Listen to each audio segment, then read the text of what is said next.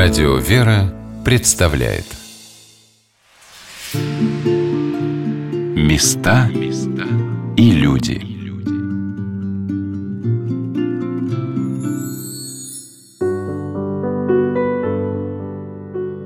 Есть в Москве места, которые, казалось, не касаются столичной шума, суета, они как бы скрыты от большого количества глаз, но имеют для первопрестольного града важное значение – таким сокровенным уголком, где можно представить себя в далеком прошлом и уединиться для молитвы и размышления, и побывать на одном из красивых богослужений, является храм Живоначальной Троицы в Троицком Голенищеве.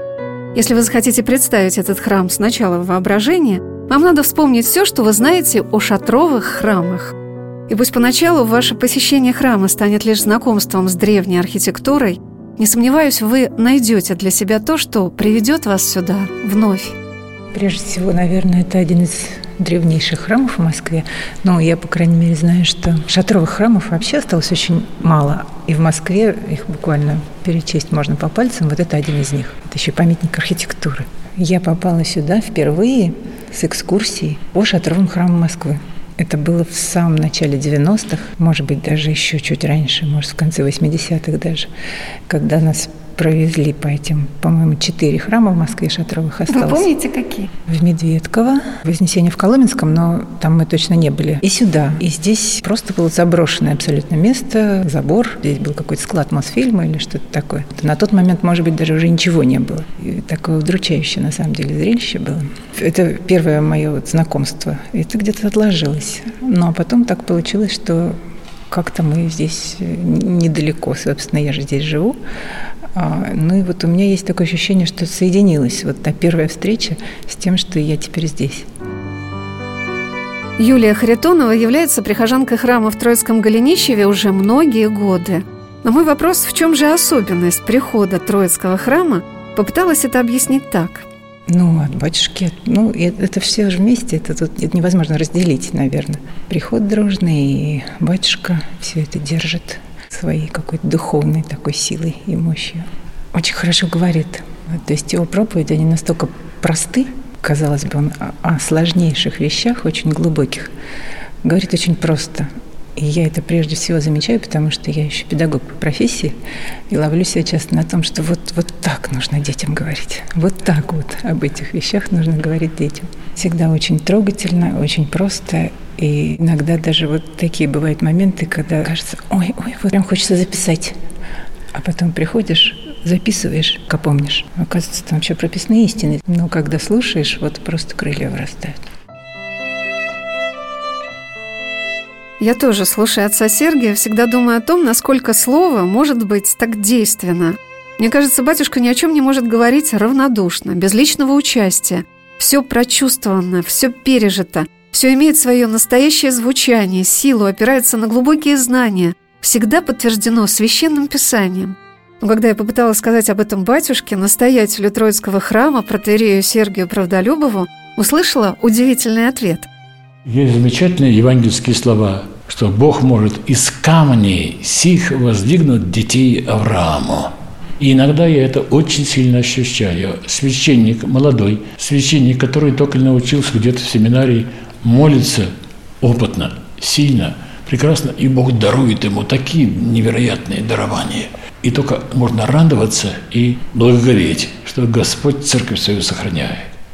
И когда я преподавал, я 15 лет преподавал в Духовной Академии, и в Тихоновском институте тоже 15 лет. Батюшка, какой предмет, простите? Литургику, богослужение, да. Особенно весной люди утомляются, им тяжело слушать и все прочее. Иногда они устают слушать. Уже думаешь, надо, осталось 3 минуты до конца лекции, надо будет им хотя бы немножко отдохнуть. Я говорю, ребята, вот здесь сидите, сидите, вам тяжело, трудно, а ведь это на всю жизнь. Вы никогда больше не услышите то, о чем мы разговариваем. Я говорю, а вы ведь не просто так, вы будущие нашей церкви. Среди вас есть несколько архиереев, понимаете? Они сразу, о, каких где архиереи?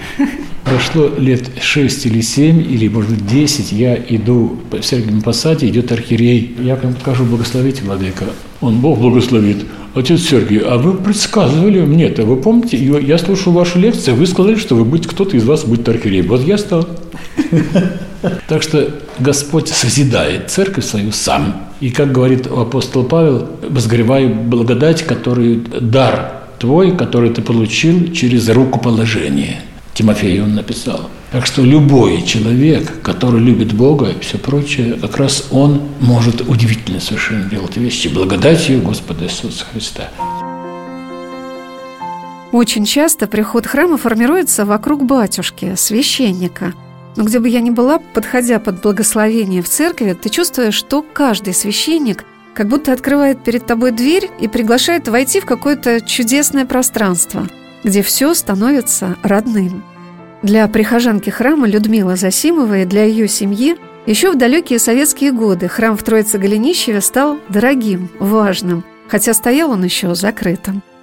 Ну, я живу вообще в ближайшем доме здесь, поэтому я вот как-то жизнь где-то вдали от этого храма просто не мыслю.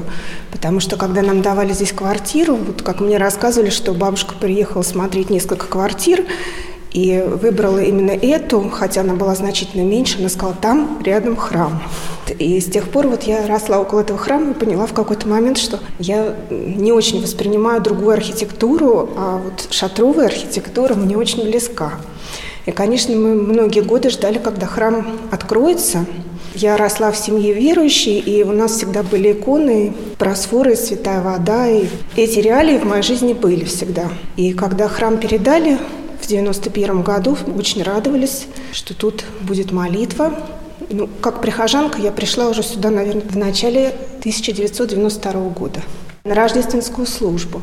Но вот самая первая служба пасхальная, на ней тоже я была, может быть, не от начала до конца, но я помню, что это было богослужение, совершалось на крыльце храма. То есть все вот, кто пришли на службу, мы стояли снаружи, а на крыльце духовенство, батюшка и кто-то, кто помогал, алтарники – Одни там из первых крестин, а может быть даже самые первые. Моя подруга крестила тут сына, и еще это было в пространстве гульбища. И как отец Сергий повторяет, что мы храм как-то вот постепенно в него входили, что первые самые богослужения по фотографиям, по воспоминаниям наших старых прихожан происходили в пространстве колокольни. То есть там стоял одновременный престол, и люди молились без алтарной преграды. Это было такое первое помещение, а потом уже вот это пространство трапезной части храма, в него продвинулись.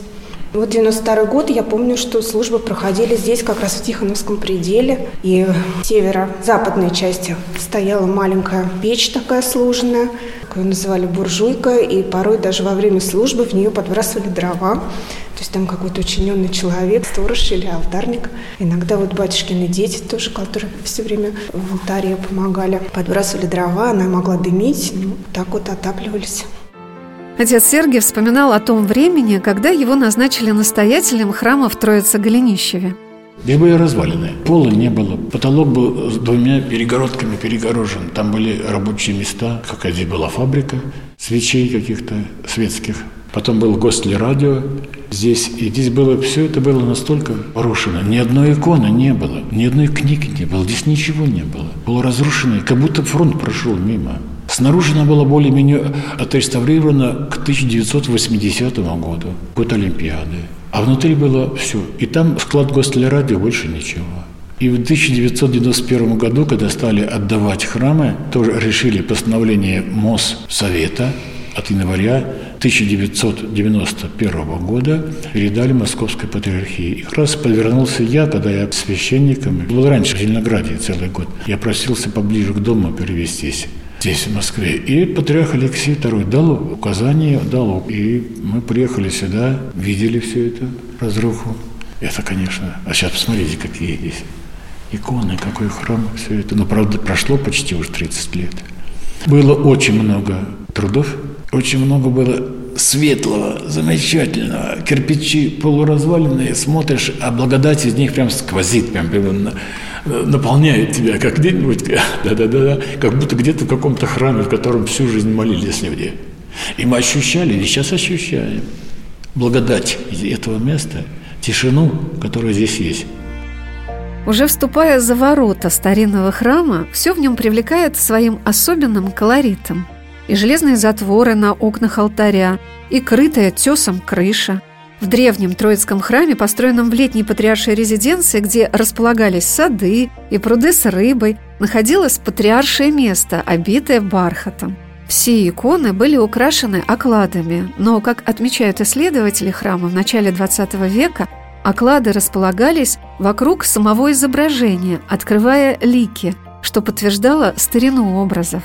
В наши дни иконы в храм собирались отовсюду. Много здесь образов с частицами мощей, святителя Тихона, патриарха Московского и всея Руси, священномученика Владимира, митрополита Киевского и Галицкого, преподобного Амвросия Оптинского и святителя Луки Крымского. Но особенного рассказа заслуживает иконостас в главном Троицком пределе – а то, что иконостас стоит, это чудо. Потому что таких средств, чтобы сделать такой иконостас, просто не представить себе абсолютно невозможно. Люди нашлись те, которые пожертвовали свои деньги, и нашелся Алексей Сергеевич Вронский и его помощники, которые самоотверженным трудом трудились и, и из года в год, из года в год, и вот это все остановилось. И вот это тоже, посмотрите, Алексей Воронский, «Царские врата», и его школа, и Агапий мученик, и вот здесь вот Спаситель, это тоже он сделал. Так что это чудо, которое состоялось. Мы Богу очень благодарны, радуемся. И, конечно, они у нас записаны всегда. Мы них молимся о том, что они создатели Святого Храма. Люди, которые любят и ценят московскую школу и понимают это – Бывает странно видеть новую архитектуру и совершенно старые какие-то росписи 14 или 15 века, но это не соответствует. А здесь еще соответствует. То есть здесь еще было возможно это. Ведь иконостас тот тоже был вторично построен в 19 веке, а тот не сохранился первоначальный иконостас. Поэтому можно было это дело сделать, и мы смотрим, радуемся, и нас скатит. Здесь так хорошо и благодатно. Да. Батюшка рассказал, как менялось внутреннее убранство храма от века к веку, начиная с разорения его французами. У нас иконостас получился древнее, чем сам храм. Потому что иконостас, тот, который был сделан при строительстве храма, не сохранился. Потому что, когда пришли французы к Москве и на Поклонной горе недалеко стояли, они увидали наш храм сверху. И часть солдат пошли сразу, чтобы коней разместить в церкви, использовать церковь как конюшню. И так они здесь, лошади стояли, они здесь все грабили. Икон, слава богу, не, не затронули. Иконы сохранились, их взяли на реставрацию. Но потом все внутри, естественно, сгорело. Весь иконостас старый, все сгорел. И после 812 года на каменном престоле, который сейчас в алтаре и стоит, видна черная полоса от пожара 812 года. Это просто можно увидеть. И после этого, когда французы ушли, стали восстанавливать по решению Святейшего Синода и установили в стиле, если вы помните, Малого Донского собора, Донского монастыря. Почти точно такой же был иконостас, в котором лежали мощи под спудом святителя патриарха Тихона. И он так и достоял до революции, достоял до 1935 года, когда храм закрыли, иконы вынесли якобы для студии «Мосфильм», но когда через год начали снимать фильм «Бежен лук», Эйзенштейн снимал, то штурм храма большевиками и колхозниками против церковников ужасающих страшных снимали на этом месте, на храме. А когда они в храм входят, то чертания сводов совершенно другие, потому что все эти иконы распродали, как сказал директор одошнего времени Мосфильма. Разве вы не знаете, батюшка, на что искусство принадлежит нашей стране, принадлежит народу, а народ взял и это быстро все продал. Но коренные жители села Троицкое Голенищево с радостью вернулись в свой храм – вот что рассказал Александр Михайлович Акаемов. Вот есть фотография, где моя мама, тетка и другая тетка пришли на службу, еще будучи детьми. Семейного архива? Ну да, да, да, да, да, да. Вот эта фотография. Какого это года? Это где-то, наверное, если вот у матери года 4, значит, это где-то, наверное, 28 год. Корни все мои отсюда, поэтому я и в храм пришел в этот, и уже, знаете, как-то уже не могу без храма, мне тяжело, просто меня сюда тянет. Я, по сути дела, каждый день. Вот я помогаю по хозяйству и занимаюсь также какими-то работами, а именно столярные работы, киоты делаю, какие-то работы по металлу, ремонтные работы. Александр Михайлович поделился тем, что для него в Троицком храме особенного. Он особен тем, что это мой храм, я здесь, как скажем, ну, прикипел. Знаете, есть такое родное состояние, родное. Этот храм мой, просто дом мой. Вот это вот я могу сказать. Название Троицкое Голенищево ассоциируется с именем фельдмаршала Михаила Илларионовича Кутузова и напоминает нам о героическом для России 1812 годе. Отец Сергий рассказал, что Голенищевым это место названо по имени рода боярина Кутузова еще с начала 15 века. Боярин Кутузов известен еще тогда, когда еще храм строился в 1644 году, а уже, и он митрополит до этого жил, а уже было сказание о болярине Кутузове. Не сказано Голенищеве Кутузове, а сказано, что он был здесь где-то, где-то его то ли имение, то ли какие-то какие-то, это надо еще выяснять, уточнять. И что он был не очень любитель почитания святых, любитель молиться и все прочее. У него что-то щека раздулась, и болела очень. И как-то явился ему во сне Иоанна митрополит, как дал ему по щеке, видимо, там флюс был. И флюс прорвался и перестал болеть. Так считают ученые, да. Кутузов Болярин изображен на одном из клейм большой иконы. И в честь Голенищева Болярин Кутузов стал называться Голенищев-Кутузов. И сейчас Голенищево-Кутузовы, дворяне, имеются, они там живут в Париже. Они эмигрировали перед революцией. Мы беседовали с отцом Сергием в совсем маленьком пределе Троицкой церкви, посвященном мученику Агапию. Такое освящение Северного престола рождает определенные версии, о которых и рассказал батюшка. Почему он назван в честь мученика Агапия? Никто определенно сказать не может.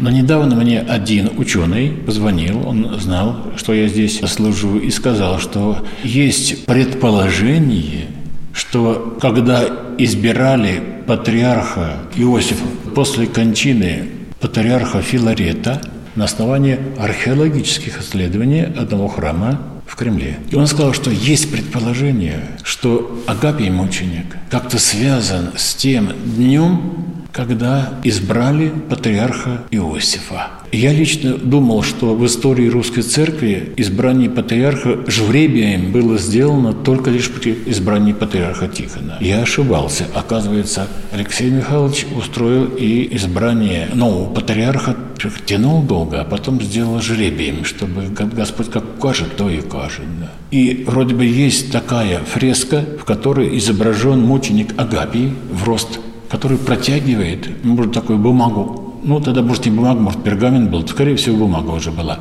завернутую трубочку этому Иосифу. И он был избран в патриархии. А почему Агапий его протянул? Ну, вот надо еще выяснять. Не нужно притягивать к себе все, но это не моя мысль, идея, а это идея ученых людей, которые ждет своей проверки. И Иосиф, который стал патриархом, он, конечно, естественно, стал почитать мученика Агапия, что он ему то ли во сне, то ли на его протянул жребий имени, что он патриарх. И обычно патриархи делали так, ну, великие э, святители, где-то построить храм в честь этого, или в Кремле, или где-нибудь на какой-то территории памятной и значимой. Как раз в это время строился этот храм. И он, естественно, сказал, да пускай будет здесь предел мученика Агапия. А святитель Иона, митрополит, это Иосиф, патриарх, очень его чтил, любил, и вот правый предел Иона, митрополита, а левый мученика Агапия, связаны, можно сказать, если эти ученые раскопают до конца, вот будет какая радость мы узнаем, что ой, как это связано замечательно. Места и люди.